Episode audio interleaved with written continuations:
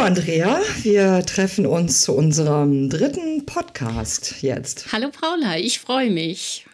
Ja, das ist unter besonderen Bedingungen, das wollen wir schon dazu sagen. Wir podcasten aus der Coronavirus-Situation heraus. Heute äh, ist der 18. März und ja, wir machen das unter besonderen Umständen, was andererseits aber irgendwie doch auch ähm, zeigt, dass ähm, so ein Medium wie Podcast oder auch andere gerade auch in so einer Situation in vielfacher Hinsicht ganz gut irgendwie sind, ja, und auch sehr hilfreich, weil wir aus der Isolation rauskommen, mhm. dass wir miteinander sprechen und weil wir eigentlich, muss man an der Stelle sagen, so weitermachen können wie gehabt mit unserem Podcast. Ja, also das finde ich auch. Es ist Teil sozusagen, es wir brauchen ein bisschen Business as usual, wie wir das machen können. Ich bin ja so froh, dass ich jetzt nicht ähm, neu irgendwie auf Twitter bin, sondern da schon total gut vernetzt. Ich glaube aber, wenn ich es bisher noch nicht gewesen wäre, würde ich es jetzt machen oder mir auf jeden Fall andere Zusammenhänge oder ne, versuchen,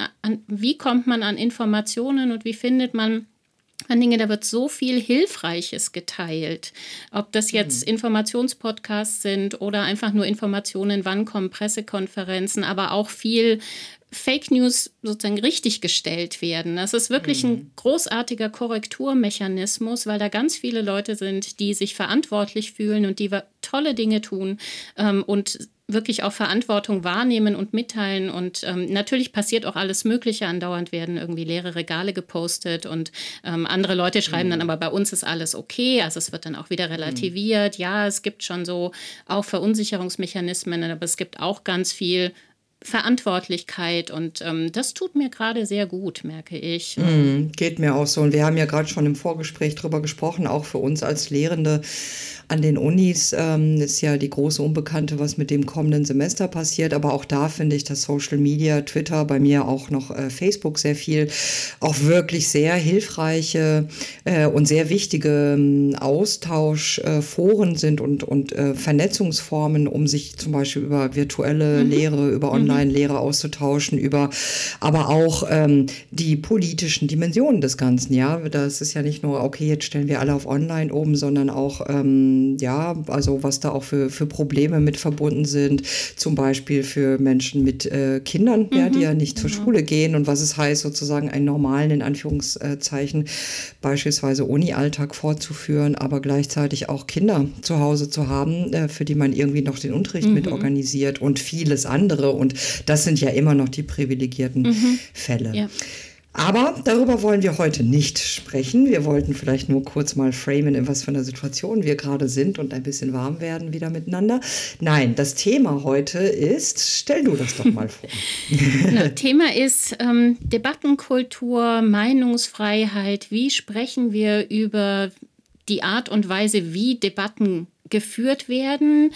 Ähm, es gibt da bestimmte Themen, die immer wieder neu auf eine Weise auch sozusagen verhandelt werden, die selber wieder diskussionswürdig ist. Eines davon ist sexualisierte Gewalt ähm, mhm. und das auch in bestimmten Kontexten, wie zum Beispiel im Kunst- und Kulturbetrieb. Ähm, dann gibt, mhm. haben wir in den letzten Monaten mehrere Fälle gehabt ähm, oder mehrere Anlässe gehabt, über die Art und Weise zu sprechen, wie wir über Täterschaft, aber auch über vermutete Täterschaft, über die Art und Weise, wie jemand ähm, Machtmissbrauch betreibt und wer den deckt. Also gibt es Strukturen im Kultur- und Kunstbetrieb, die dazu führen, dass Tätern bestimmte Dinge ermöglicht werden? Wie können wir diese Kultur ändern und um diese Kultur des Machtmissbrauchs zu verändern, brauchen wir auch eine neue Kultur, glaube ich, darüber zu sprechen, wie man über solche Fälle spricht.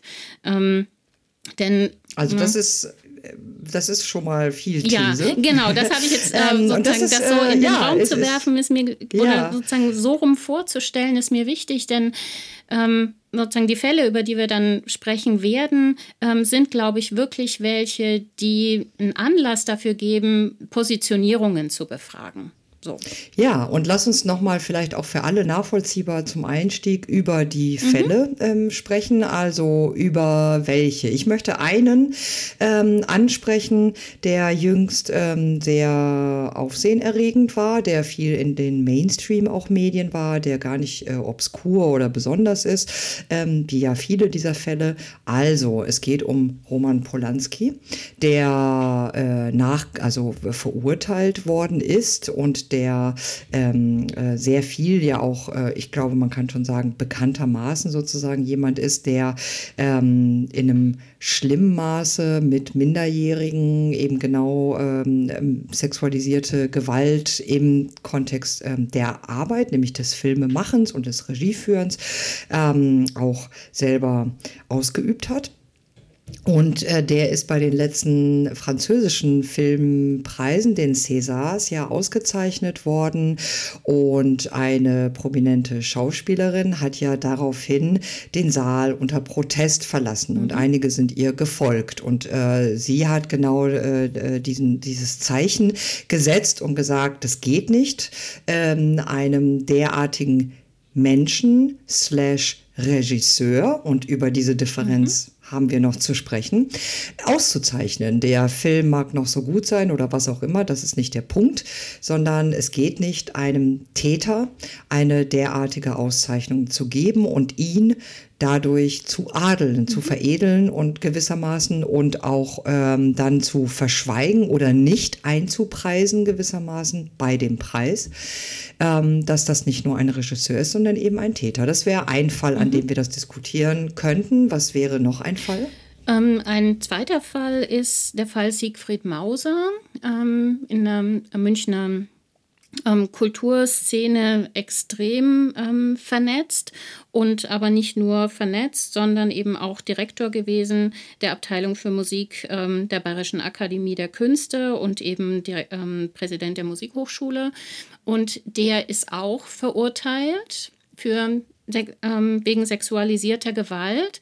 Der ist noch nicht im Gefängnis. Der hätte seine Strafe schon längst antreten müssen, ist aber, soweit ich die Berichterstattung verfolgen konnte, immer noch in Österreich und hat seine Haftstrafe nicht angetreten. Ähm, da lese ich überhaupt nichts mehr drüber, erstaunlicherweise. Aber ähm, ja, ist vielleicht auch eine Gelegenheit, da sich jetzt noch mal ein bisschen dahinter zu klemmen, was da eigentlich los ist. Ähm, und das ist auch so ein Fall, da geht es ganz klar um Machtmissbrauch. Und da gab es zum Beispiel eine Festschrift ähm, von ähm, die weiterhin sozusagen das Lebenswerk verteidigt und in der ganz zum Beispiel Dieter Borchmeier, der Herausgeber, gesagt hat, wir befassen uns nicht mit juristischen Dingen. Wir befassen mhm. uns mit der Lebensleistung, die juristischen Dinge interessieren uns nicht.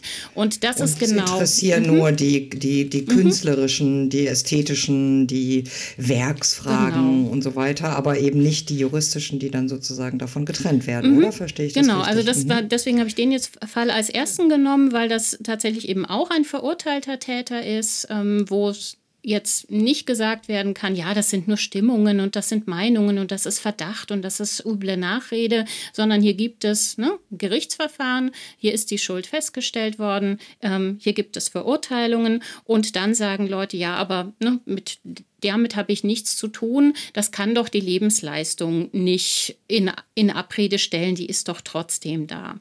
Und das hat natürlich, genau wie du das jetzt geschildert hast, ähm, für Polanski das hat natürlich eine enorme Symbolwirkung, denn das heißt, solange man nicht verurteilt ist, ist die Kultur sowieso okay, die es ihm ja ermöglicht hat, auch über diese ganzen Verbindungen und Connections und die Ämter, die er inne hatte und die Macht, die er ausüben konnte, die Verbindungen, die er dort knüpfen konnte und ausüben konnte, das ist ja Teil dieses Lebenswerkes. Und das heißt, das ist wirklich der Aspekt, der den ich sehr kritisch sehe, wenn Leute sich, die machen es sich halt wahnsinnig einfach zu sagen, auf der einen Seite ist die Lebensleistung oder es ist die Kunst und auf der anderen Seite ist dann der Machtmissbrauch, muss man sagen, dass Kunst findet, wird produziert in einem Betrieb und wird von diesem Betrieb gefeiert ähm, und sie wird auch ermöglicht über Strukturen. Und wenn ich das so fein säuberlich trenne, dann trenne ich quasi den gesamten pragmatischen Kontext von Kunst ab Und das kann ein Kunstbetrieb nicht tun. Das ist einfach absurd. Ja, das äh, berührt genau den Kern, glaube ich, der Debatte oder ist ein ganz wesentlicher Aspekt. Und einerseits, ähm, vielleicht auch soziologisch gesprochen, ähm, kann ich nicht anders als jeder recht geben, möchte ich auch gerne, dass sozusagen egal was, ob Kunst, ob Wissenschaft, ob Roman schreiben oder wir jetzt podcasten oder was auch immer, ist immer soziale Praxis und ist immer entsprechend eben eingebettet in soziale Strukturen, ähm, Herrschaftsstrukturen, organisationale Strukturen, ökonomische Strukturen, historisch gewordene Strukturen, Diskurs und so weiter. Und das lässt sich nicht einfach beiseite schieben. Das gilt für jede Praxis. Gleichzeitig, und da wäre jetzt mein mhm. Widerspruch, auch als Soziologin und ähm, das ist sicher kontrovers. Gleichzeitig lassen sich äh, diese Aspekte, nämlich Praxis, die innerhalb von Strukturen stattfindet, lässt sich das nicht aufeinander abbilden. Mhm. Nicht jede Praxis ist eins zu eins sozusagen eine, ein Ausdruck von oder eine Darstellung von oder ein Tun einer Struktur und nicht äh, jede Struktur ähm, realisiert sich in jeder Praxis. Also es gibt mhm. einen Vermittlungszusammenhang, ein wichtiges Wort an der Stelle, glaube ich, nämlich genau wie du sagtest, also ob zum Beispiel nehmen wir den Fall, ähm, Filme machen oder Musik unterrichten oder auch machen, lässt sich nicht trennen von eben Herrschaftsformen, von sehr asymmetrischen Strukturen, von autoritären Strukturen in Institutionen, wie zum Beispiel einer Kunstakademie und so weiter aber erschöpft sich darin mhm. auch wieder nicht. Und ich finde, da gibt es schon ein wichtiges Element auch zu verteidigen von Eigen, Entschuldigung, von Eigenlogik von bestimmten Praxen, also einer künstlerischen Praxis, einer Regiepraxis, einer filmischen, einer mhm. ästhetischen, wie auch immer Praxis, die zwar anerkannt werden kann als Teil von Strukturen, aber das nicht heißt, sie ist immer als solche Ausdruck mhm. dieser Strukturen. Und das gilt es meines Erachtens schon zu unterscheiden. Und ich glaube, das ist gar nicht kontrovers. Ähm, denn es sind zwei verschiedene, e das würde ich sagen, sind zwei verschiedene Ebenen. Das eine ist zu fragen, darf man diese Filme noch gucken oder sind diese, sind zum Beispiel Filme von Polanski künstlerisch wertvoll? kann ich sagen, okay. ja, ähm, klar. Oder ne, wenn wir nachher über den Woody Allen-Film sprechen, ich bin mit Woody mhm. Allen aufgewachsen und mit einer geradezu mhm. unglaublichen Verehrung von Woody Allen. Ja, genau. Ich kann ganz ja. viele Filme, ich kann ja, also ne, sozusagen New mhm. York und Woody Allen, das ist eine ja. Verknüpfung, die für mich wichtig ist.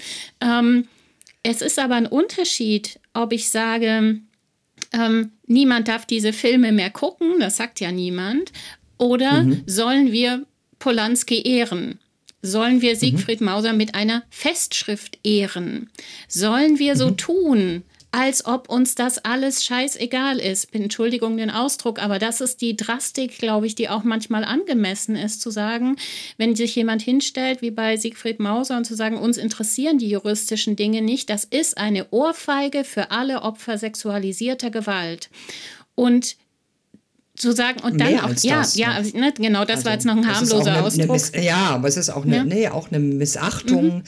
ähm, von Rechtsstaatlichkeit und so weiter genau also und das ist glaube ich der Sprechkontext in dem wir uns momentan befinden dass wir eine Kultur jahrzehntelangen Schweigens verbinden mit diesen Personen und diese Symbolik des Schweigens der Ermöglichung ähm, die haben wir noch lange nicht sozusagen, die kriegen wir nicht in den Griff, wenn wir jetzt einfach sozusagen das überspringen und sagen, naja, aber die Werke bleiben ja, sondern der Diskussionskontext, in dem wir uns momentan befinden, ist nach MeToo und Times Up, ist zu sagen, wir müssen darüber sprechen, wir müssen uns überlegen, wie wir darüber sprechen und wir müssen uns überlegen, wie wir den Opfern sexualisierter Gewalt, denen so lange nicht geglaubt worden ist und denen ja die es immer noch extrem schwer haben, wenn sie vor Gericht, überhaupt vor Gericht gehen, wenn sie überhaupt Anzeige erstatten, wenn es überhaupt zu einem Gerichtsprozess kommt, Prozess kommt, dann sozusagen Gerechtigkeit zu erfahren,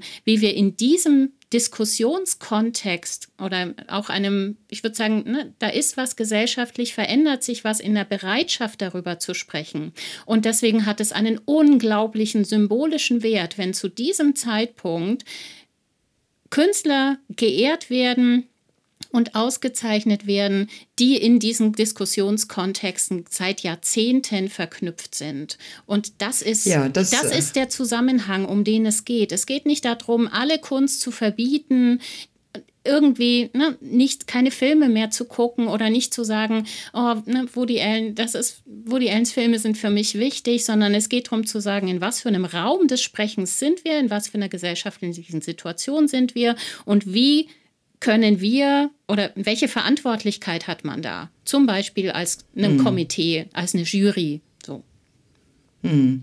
Verstehe ich, das leuchtet mir auch sehr ein und das finde ich ist nochmal eine ganz wichtige wiederum Differenzierung, ähm, auch im Hinblick auf das, was ich vorher gesagt hatte, nämlich genau diese sozusagen Anerkennung des Zusammenhangs von Herrschaft mhm. und Praxen, auch im künstlerischen, im ästhetischen, im ähm, medialen, im belletristischen, wie auch immer Bereich und äh, gleichzeitig zu sehen, dass äh, sozusagen es gibt diesen Zusammenhang, aber es äh, geht nicht ineinander auf und gleichzeitig mhm. lässt sich darin eine Verantwortung wissenschaftliche Praxis entfalten, die sowohl dem Eigensinn des Ästhetischen mhm. und dem Eigenwert gerecht wird, aber auch der politisch-ethischen, historischen, juristischen, ökonomischen Macht, Herrschafts- praktischen Dimension. Mhm. Und ähm, so wie du das beschreibst, ist es sehr wohl möglich. Und ich möchte an der Stelle nochmal betonen, ähm, dass es so interessant ist. Wir haben schon mehrmals an verschiedenen Stellen darüber gesprochen, wie eng äh, und sich die Debatte dann sozusagen zieht, genau. wie fundamentalisiert das teilweise diskutiert mhm. wird. Und vielleicht ist da der Fall Woody mhm. Allen und dessen Memoiren ein ganz gutes Beispiel es gab ja, um das nochmal zu erläutern, ähm, sowohl im amerikanischen Kontext wie auch im deutschsprachigen Kontext eine ähm, breite, sehr dezidierte Kritik an Verlagen, an den jeweiligen Verlagen, die nun also Woody Allens Memoiren veröffentlichen werden oder wollen. Äh, und das sicherlich auch gut bezahlt an Woody Allen und so weiter mhm. und so fort. Und die Kritik daran ist, ähm, wir fordern den jeweiligen Verlag dazu auf, äh, dieses nicht zu tun. Mhm. Also weder ihm da so viel Honorar zu zahlen, noch eben äh, sozusagen dieses, äh, diese Memoiren zu publizieren, weil ähm, der Verdacht im Raum steht, in der Welt ist. Und das ist schon anders mhm. als ne, mhm. bei Polanski oder Mauser, weil hier wirklich keine sozusagen Verurteilung mhm. vorliegt. Im Gegenteil, muss man an dieser Stelle wirklich sagen bei Woody Allen. Aber es steht schon ziemlich lange der nachhaltige Verdacht im Raum, dass Woody Allen nun sozusagen ähm, ja wiederum sexualisierte Gewalt auch im familiären und vor allem im familiären Kontext ausgeübt hat und das wird sehr vehement auch formuliert von Opfern oder Betroffenen.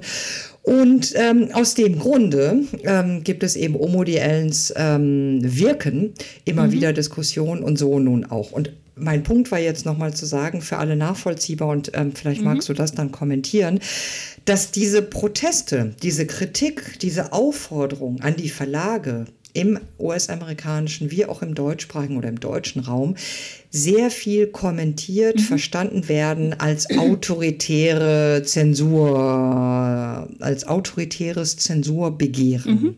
Ist es das oder ist es das nicht? Das ist es definitiv nicht. Da gibt es gar kein gar, gar keine andere Antwort drauf. Ähm, denn sowohl was, ähm, also man muss sagen, das begann ja, so wie du es gesagt hast, mit äh, dem amerikanischen Verlag Hachette. Da haben sich 70 Mitarbeiterinnen und Mitarbeiter haben demonstriert dagegen ähm, dass die ähm, Memoiren von Woody Allen in ihrem Verlag erscheinen. Und das war auch der Ausgangspunkt dann für den offenen Brief von Autorinnen des Rowold Verlages zu sagen, wollt ihr das wirklich machen? Und wenn man das sozusagen nüchtern darstellt, ist es ein also, ne, offener Brief von Autorinnen, die ihren Verlag fragen, wie willst du dich positionieren? Ein Verlag, der gleichzeitig ja nicht sozusagen schon eine Positionierung hat eigentlich, weil er ja mit Ronan Farrens Buch über den Weinstein-Skandal ähm, bereits ne, sozusagen ein, ähm, eine Publikation vorgelegt hat ähm, und sozusagen das ausgerechnet da, dann wo die Allens Memoiren erscheinen sollen, ist ähm, etwas, wo, was schon sozusagen die Frage aufwerfen kann, ähm, willst du das, Rowold? Ja, und das haben im ich Grunde. Finde das ein Problem. Ich würde darauf mhm, gern mhm. gleich nochmal kritisch genau. eingehen. Äh, nur mhm. schon mal jetzt. Genau, ich glaube, ja. der wichtige Punkt, ähm, tatsächlich bin ich gerade ein bisschen abgeschweicht, aber der wichtige Punkt ist zu sagen, Autoren haben ihren Verlag gefragt, wie willst du dich positionieren? Niemand hat gesagt, das ist kein offener Brief, in dem steht, alle Verlage Deutschlands sollen bitte Woody Allens Memoir nicht veröffentlichen. Das steht da nicht drin. Ganz umgekehrt, es steht explizit drin. Es richtet sich ausschließlich an Ihren Verlag, mit dem diese Autoren sich verbunden fühlen und von dem sie eine Positionierung erwarten. Und das Ganze wird tatsächlich auch mit Blick auf die Opfer sexualisierter Gewalt explizit nochmal formuliert, nämlich die Frage, welche Debatte wollen wir eigentlich führen? Soll der Verlag ein Buch hervor, also publizieren, das er dann bewerben wird? Ne? wo sozusagen der Verlag sich in der eigentlich in der Pflicht ist, er will ja dieses Buch verkaufen, dass mhm. über Ellens mhm. Geschichte gesprochen wird oder sollten wir nicht eigentlich über andere Geschichten sprechen? Also welche Aufmerksamkeitslenkung im öffentlichen Raum wollen wir haben, wenn wir jetzt gerade in einer Debattenkultur sind, die so langsam versucht, sozusagen da eine andere, einen anderen Ton reinzukriegen, eine andere Aufmerksamkeit. Ja. Das ähm, verstehe ich und das macht mir schon auch ein bisschen Unbehagen. Ich glaube, das sehe ich dann schon ein bisschen, ich weiß nicht, ob anders. Ich weiß ehrlich gesagt nicht genau, wie ich das sehe, aber ich möchte mal ähm, ähm einige Argumente ins Feld führen und ein paar Überlegungen mal gucken, ähm, was du dazu sagst. Also ich hatte diese Diskussion, die gibt es ja immer wieder, klar, das ist nicht neu, das muss man vielleicht an der Stelle auch nochmal mhm, betonen, ja. oder? Also, dass diese Diskussionen überhaupt nicht so neu sind, das ist keine so Social-Media-Hysterie, das ist nicht Ausdruck mhm. von irgendeiner sozusagen Millennial-Schneeflückigkeit oder Null. so, sondern diese Diskussionen begleiten die mediale Kultur, mhm. wenn man so will, oder Gesellschaft in ihren Medien ja schon immer, oder darf mhm. man das so ja. sagen, etwas pauschal? Also, dass es immer wieder Diskussionen darum gibt, was äh, soll zensiert werden, was soll für wen wie verfügbar sein, ähm, wer wird womit sichtbar in den Medien und schon auch die Wahrnehmung, bleiben wir bei modernen mhm. Gesellschaften jedenfalls, dass das immer auch eine politische Frage ist und dass es immer auch umkämpft ist. Also das muss man vielleicht nochmal betonen. Das ist keineswegs ein Ausdruck einer sozusagen hysterischen, überdrehten mhm. Zeitgeistigkeit, sondern genau, das äh, ist auch strukturell in der Moderne angelegt aus den ähm, Gründen, die wir gerade schon angeschnitten haben, weil eben ästhetische Praxen immer auch Teil der Gesellschaft insgesamt ist und damit immer sind und damit immer auch politisch. Was ich jetzt aber konkret meine ist, ähm, als ähm, im Querverlag ähm, Beißreflexe vor einigen Jahren mhm. rauskam, mhm. dieses Buch, über das ja in einigen Szenen sehr kritisch auch gesprochen wurde, ich finde auch zu Recht, ein sehr, sehr problematischer Sammelband zu autoritären, wie es heißt, Politiken in linken oder in queeren Szenen und so weiter. Das muss man jetzt nicht im Einzelnen wissen. Aber worauf ich hinaus will, ist, einzelne AutorInnen aus dem Verlag haben auch damals protestiert dem Verlag gegenüber und haben gesagt, wie kommt ihr dazu, dieses Buch mhm. zu bringen, dass einzelne von uns, die wir doch AutorInnen eures Verlags sind, auch noch so disst und basht und wirklich diffamiert zum Teil. Ich will gar nicht auf einzelne Namen eingehen, darum geht es nicht. Aber mhm. das war da noch stärker sogar, ja. Da haben wirklich auch zu Recht, ähm, also in der Sache zu Recht, ähm, einzelne Autorinnen gesagt, ey, wir sind Autorinnen äh, von euch und ihr bringt ein Buch raus, was uns total niederschreibt und diffamiert auf eine infame Art und Weise auch noch und auf eine nicht richtige, nicht redliche und auch nicht debattenförderliche Art und Weise. Ähm, und deswegen komme ich da nochmal drauf. Auch damals fand ich, wie jetzt auch, mich überzeugt das Argument, was du gerade angebracht gebracht hast, nicht so ganz. Warum sollte ein Verlag sich so eindeutig positionieren müssen? Warum kann der Rowold Verlag nicht gleichzeitig ähm, ein Buch von Ronan Farrow rausbringen, das sich sehr kritisch zu der eigenen Familie verhält, aber vor allem auch ein ganz wesentlicher Beitrag in der MeToo-Debatte mhm. ist, äh, journalistisch und so weiter. Warum kann ein Verlag nicht gleichzeitig dieses Buch und gleichzeitig mhm. eine Memoir von Woody Allen rausbringen? Kein Verlag hat die Pflicht und ich hielte es sogar für falsch. Ich würde nicht in einem Verlag publiziert werden wollen, was äh, ethisch, politisch, so ganz stark sich nur auf eine Linie verpflichtet. Oder zumindest finde ich, sollte das, sollten wir, das ist eine falsche Erwartung an einen Verlag. Das ist nicht richtig, das zu erwarten oder zu wollen. Mhm. Bitte. Das sehe ich tatsächlich anders, denn ähm, es ist ja eine Scheinalternative zu sagen, entweder hast du einen Pluralismus, beide Seiten, oder du bist ganz eng, sondern hier geht es ja tatsächlich um die Frage, welchen, also ganz allgemein im Publizieren, die meisten Manuskripte werden nicht publiziert. So. Das heißt, ein Verlag hat sowieso begrenzte Ressourcen zu sagen, wie viele Titel machen wir und die, welche Titel ne, pushen wir, ähm, welchen, welche, zu welcher Diskussion wollen wir mit unseren Titeln was beitragen. Und aus dieser verlegerischen Perspektive ähm, ist ja die erste Idee nicht, ja, wenn wir ähm, sozusagen Ronan Farron haben, dann müssen wir auch eine Gegenperspektive haben, sondern es ist die Frage, womit wollen wir Geld verdienen? So. Und wenn ich frage, womit will ich Geld verdienen und wenn ich sozusagen ein Verlagsprogramm entwerfe, was eine Linie hat, dann ähm, ist sozusagen dieses Spiel mit, oh, jetzt pushen wir dann aber Ellen und nicht mehr Ronan Farrow, ähm, ich verstehe nicht, warum das als unter Pluralismus fallen sollte. Es kann ja jemand anders Ellen machen, aber kein Verlag hat die Verpflichtung, sozusagen zwei Seiten irgendwie bei umstrittenen Fällen aber zu machen. Also warum sollte er sich so positionieren? Meine Frage ist, ist sozusagen andersrum. Und es geht ja nicht ums Dürfen, sondern um, ums Sollen. Und das ist, glaube ich, das, was man in den Vordergrund stellen sollte der Verlag, der sowieso ganz viele Titel nicht bringt, ausgerechnet, wenn er, Farron, ähm, wenn er schon sozusagen ähm, Ronan Farron im Programm hat, ausgerechnet das andere auch noch machen? Ähm, oder sollte er nicht, wenn es sozusagen darum geht, zu was für einer Debatte trage ich eigentlich bei, ähm, sich dafür entscheiden, andere Titel zu nehmen? Und das ist die das ist die Stoßrichtung des offenen Briefs gewesen. Ähm, und dass die als Zensur diffamiert worden ist, dass die als autoritär diffamiert worden ist. Und ja, das sind ja noch die harmlosen Begriffe, die in dieser Debatte fallen.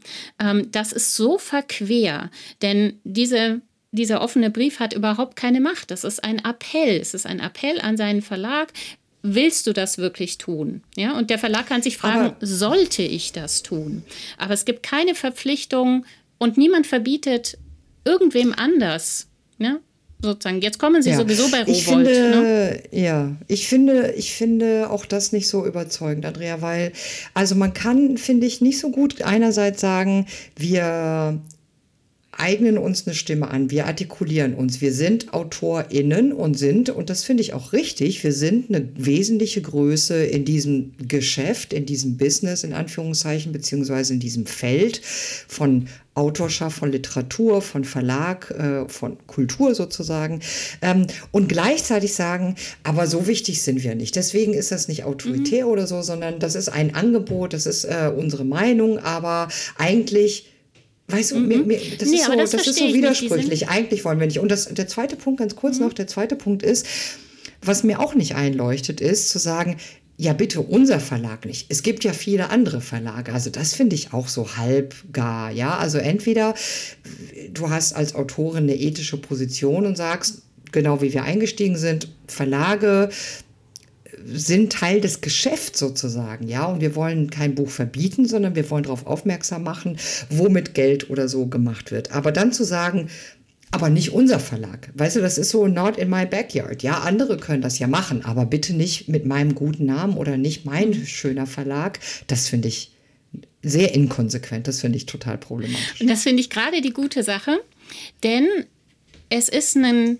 ganz klares Ausbalancieren und der eigenen Verantwortlichkeit und des eigenen Verantwortungsbereiches. Und es macht genau nicht das, was, vorge was dem offenen Brief vorgeworfen wird, nämlich eine Zensur ins Werk setzen zu wollen. Also der, ein offener Brief, der gesagt hätte, alle Verlage Deutschlands verweigert euch gefälligst Woody Allen. So, das wäre die Geste, die denen ja vorgeworfen wird. Das machen sie aber genau nicht, sondern sie sagen, mhm. natürlich, jeder kann Woody Allen ne, lesen. Der könnte das ja auch ins Netz stellen. Die Frage ist, ob man ihm eine Million dafür zahlen muss. Aber er kann sich doch artikulieren. Jeder könnte das tun. Andere Verlage können es publizieren. Wir gehen, überschreiten nicht unseren Verantwortungsbereich so und sagen, schreiben nicht anderen Verlagen vor, was sie tun, mit denen, wo wir nicht mit Leuten in Kontakt sind, die wir wertschätzen ne, und mit denen wir täglich zusammenarbeiten, sondern wir sagen, in unserem Verantwortungsbereich, wir möchten eine andere Diskussion und wir möchten, dass unser Verlag eine andere Diskussion Diskussion anschiebt, sichtbar machen kann und sie würde durch das, die Ellen-Memoiren eher verstellt werden oder schwierig werden.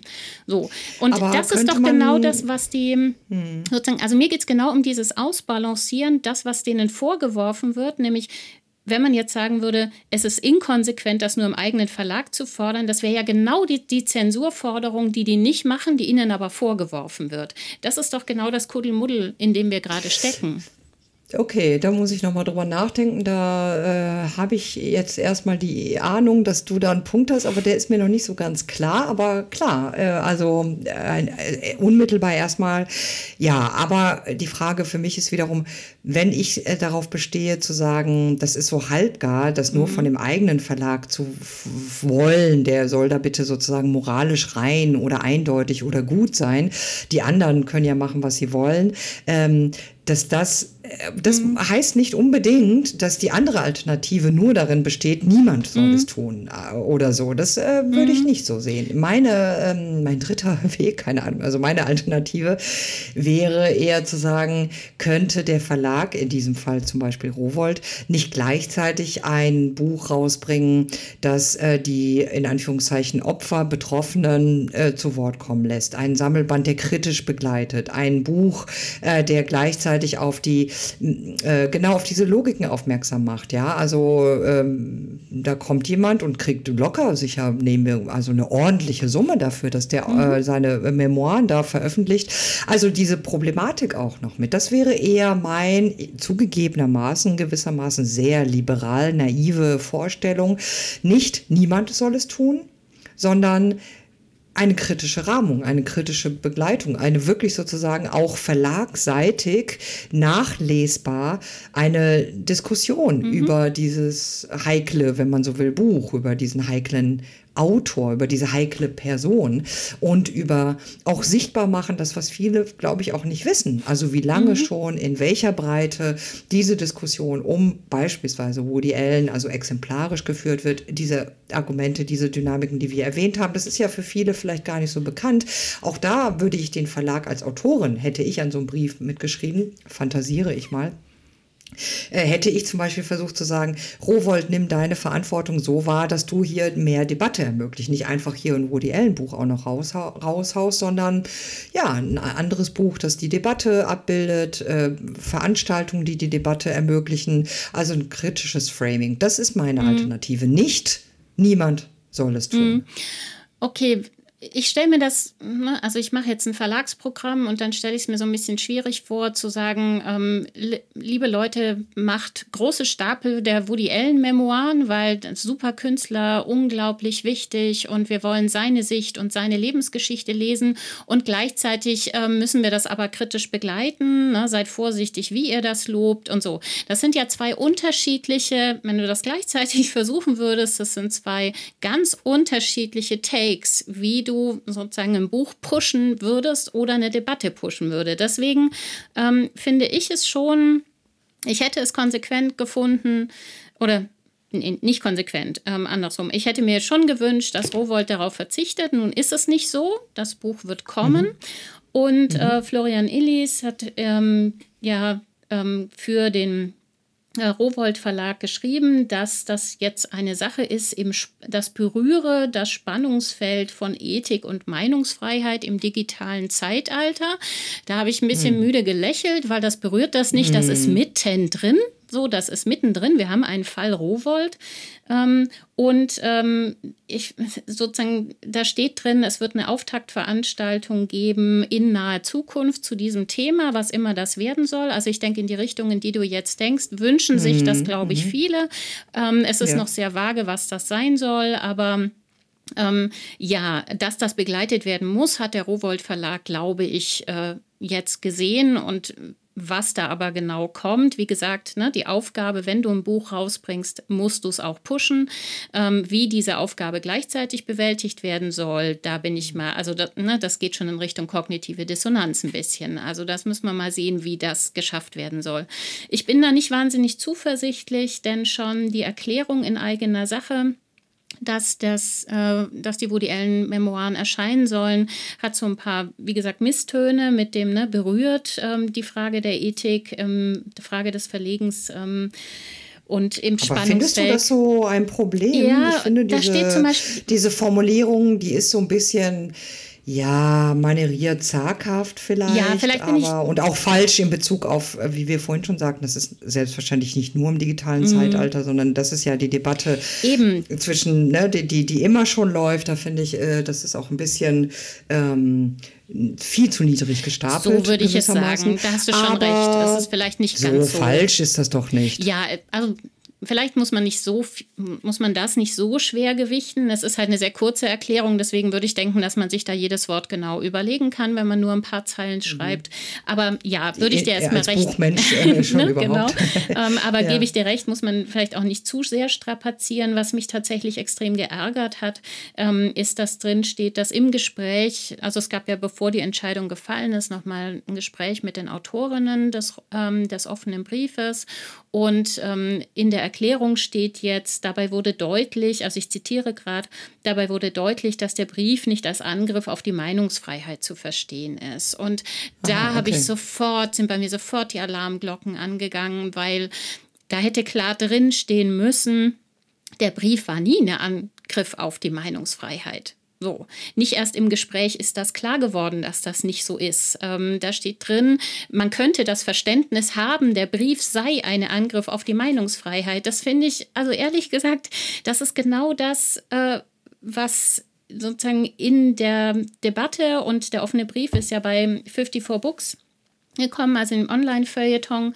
Und ähm, die haben jetzt ähm, auch gerade noch mal so einen kleinen Zusammenschnitt gemacht von Reaktionen auf den offenen Brief. Und das ist genau, also das wird eben so getan, als wäre das Zensur, als wäre das ein Angriff auf Meinungsfreiheit, mm. als wäre da. Ja, das so, ist ein großes Problem. Genau. Das und dass der Rowold Verlag also, das in seiner Erklärung ja. sozusagen anbietet, dass das eine plausible Lesart sein könnte, das muss ich sagen, das hat mich doch schockiert, gleich als ich das gefunden mhm. habe. Ähm, mhm. Und ja. ja. also da würde ich gerne dir, mhm. dir auch wirklich nochmal deutlich recht geben.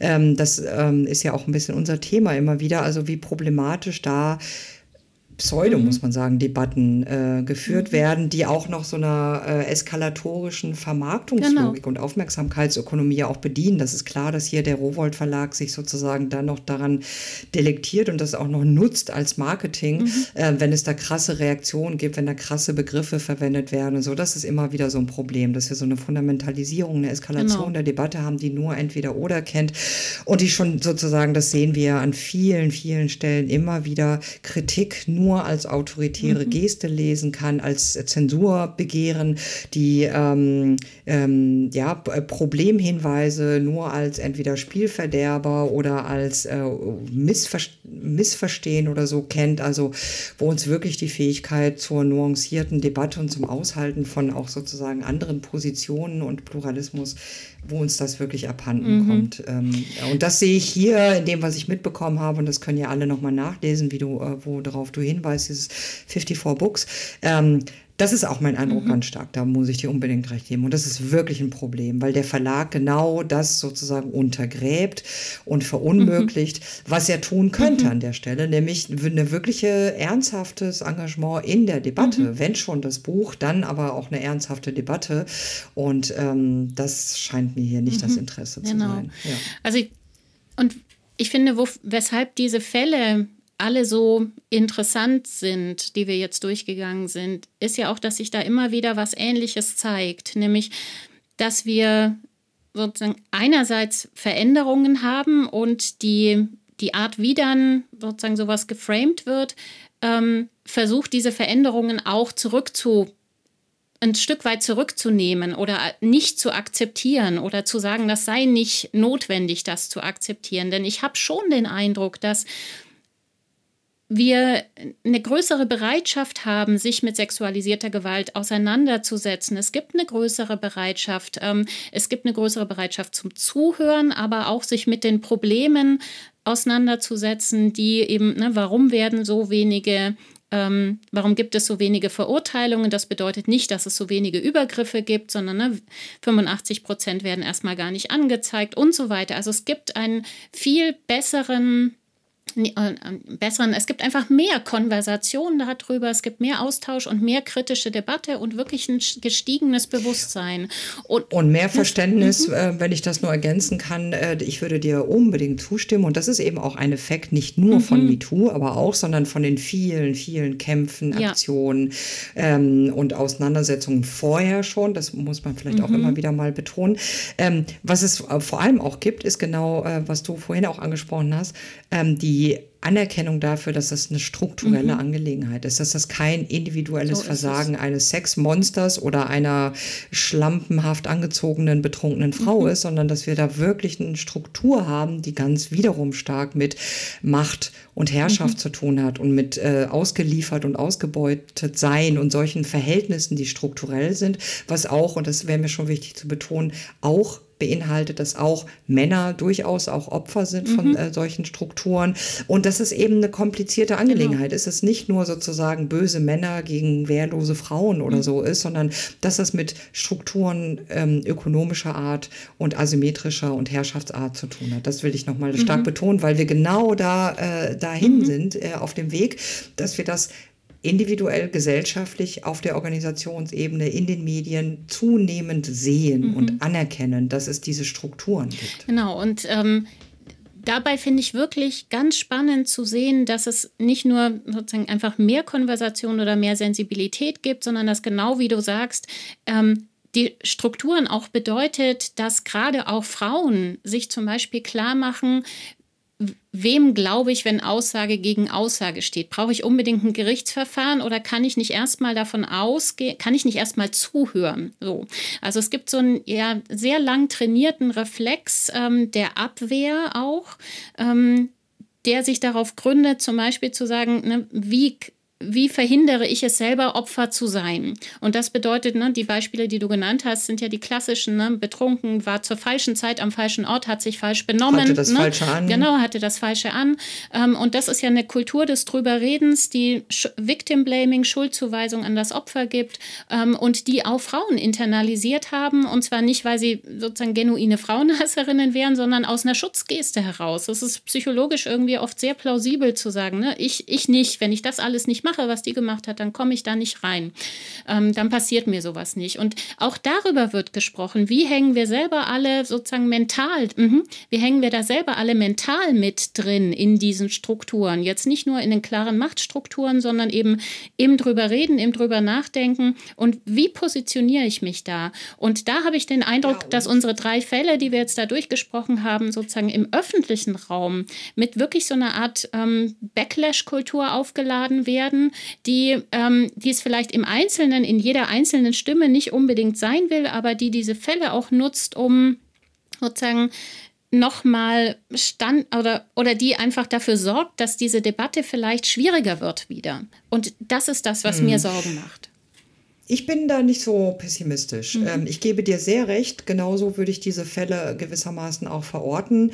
Mehr noch als das würde ich sagen, an diesen Fällen Woody Allen, äh, Polanski ähm, und äh, ähm, Mauser mhm. wird auch nochmal deutlich und auch diskutiert, wie ganze Felder, also das Akademische mhm. oder das Film oder das Musikalische oder das Ästhetische, das Verlegerische, also wie ganze Felder ähm, auch betroffen, beteiligt, getränkt sind von diesen mhm. Strukturen. Das ist also genau. diese sozusagen Strukturen, die eben sexualisierte Gewalt und so weiter ermöglichen, ähm, wie auch ganze Felder sich selber reflektieren müssen, über sich nachdenken müssen. Das mhm. ist eine wirklich enorme Herausforderung, dass Organisationen, dass Jurys, dass Verlage, ähm, Märkte ähm, drüber nachdenken müssen. Und das sehen wir. Und ich bin deswegen weniger pessimistisch mhm. als du, weil ich auch in der medialen Auseinandersetzung mit diesen Fragen sehr viel Diskussion sehe. Ich finde, mhm. das ist kein eindeutiger mhm. Backlash, mhm. sondern ich würde es eher von der anderen Seite her lesen.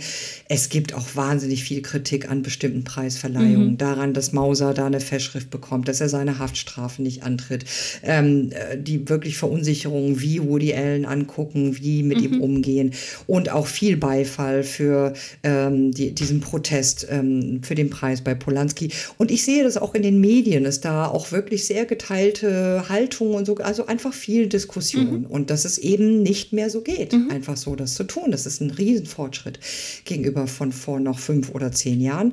Und ähm, ja, ich hoffe nur auch in, in, in dem Sinne, wie du das sagtest, dass wir noch besser darin werden und dass auch Organisationen, Institutionen besser noch darin werden, zuzuhören, sich zu öffnen für die Stimmen, für die Erfahrungen, für die Wirklichkeiten derer, die bislang so belacht und diffamiert und marginalisiert und ausgeschlossen wurden. Dieses Lächerlichmachen mhm, von mhm. Erfahrungen, das ist so schlimm. Und ähm, auch da bin ich ziemlich mhm. zuversichtlich, mhm. dass wir da auf einem guten Weg sind.